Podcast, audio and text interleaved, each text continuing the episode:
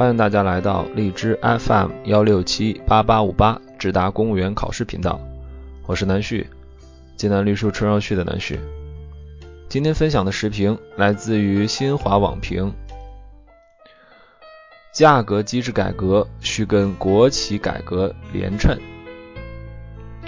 十月十五日，中共中央、国务院下发关于推进价格机制改革的若干意见，简称意见，明确将推进农产品、能源、环境服务、交通运输、医疗服务、公用事业和公益性服务等六大重点领域价格改革，并提出到二零一七年，竞争性领域和环节价格基本放开。政府定价范围主要限定在重要公用事业和公益性服务网络型自然垄断环节。在全面深化改革之当下，价格机制改革至关重要。它到位了，市场信号才不会失真，社会资源才不会错配，市场在资源配置中的决定性作用才能得到真正体现。意见确定六大领域价格机制改革时间表，意见由此可见一斑。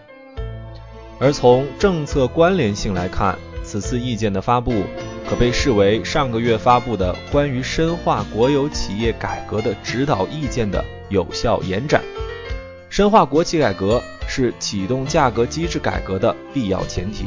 只有价格形成机制充分市场化，深化国企改革。也才能得到有效验证。国企改革与价格机制改革两者间的上述逻辑并不难理解，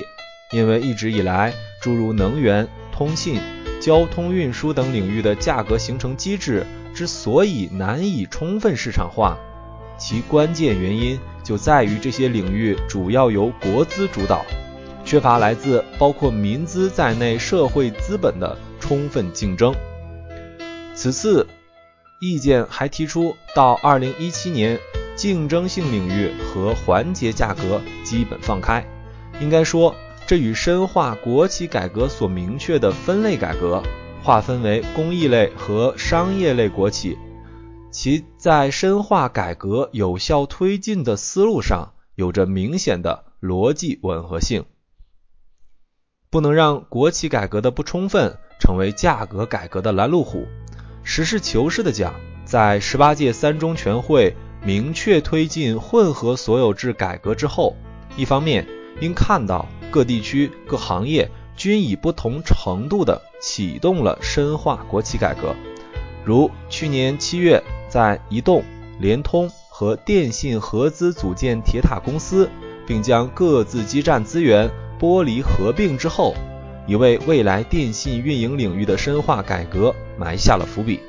再比如，去年九月，中石化已经迈出了混合所有制改革的实质性一步，参与中石化销售业务混改的十一家民企参股过三分之一，即百分之三十五点八。但另一方面，我们还必须承认，在部分地区以及部分垄断行业。依然对深化改革国企持有犹豫徘徊的心态。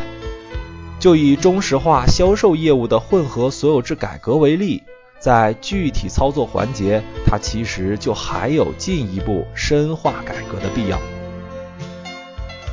诚然，基于能源领域的战略性特征属性，在勘探开采和进出口环节，国资控股是绝对必要的。在销售业务的零售终端，国资相对控股亦是相对必要的。但具体到零售终端环节，其启动混合所有制改革，如果能够进行分区域操作，以既是以省或市为单位启动油品销售业务的混改，实际上效果可能会更好。这不仅有利于更多的民资产业资本有实力参与。而不是现在的财务投资资本占主导，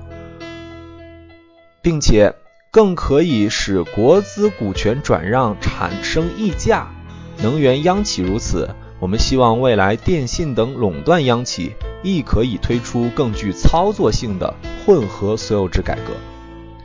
说到底价格改革必须以深化国企改革为依凭。只有深化国企改革落实到位市场主体才能实现多元化。只有市场主体充分多元化相关领域的价格垄断才能得到切实打破。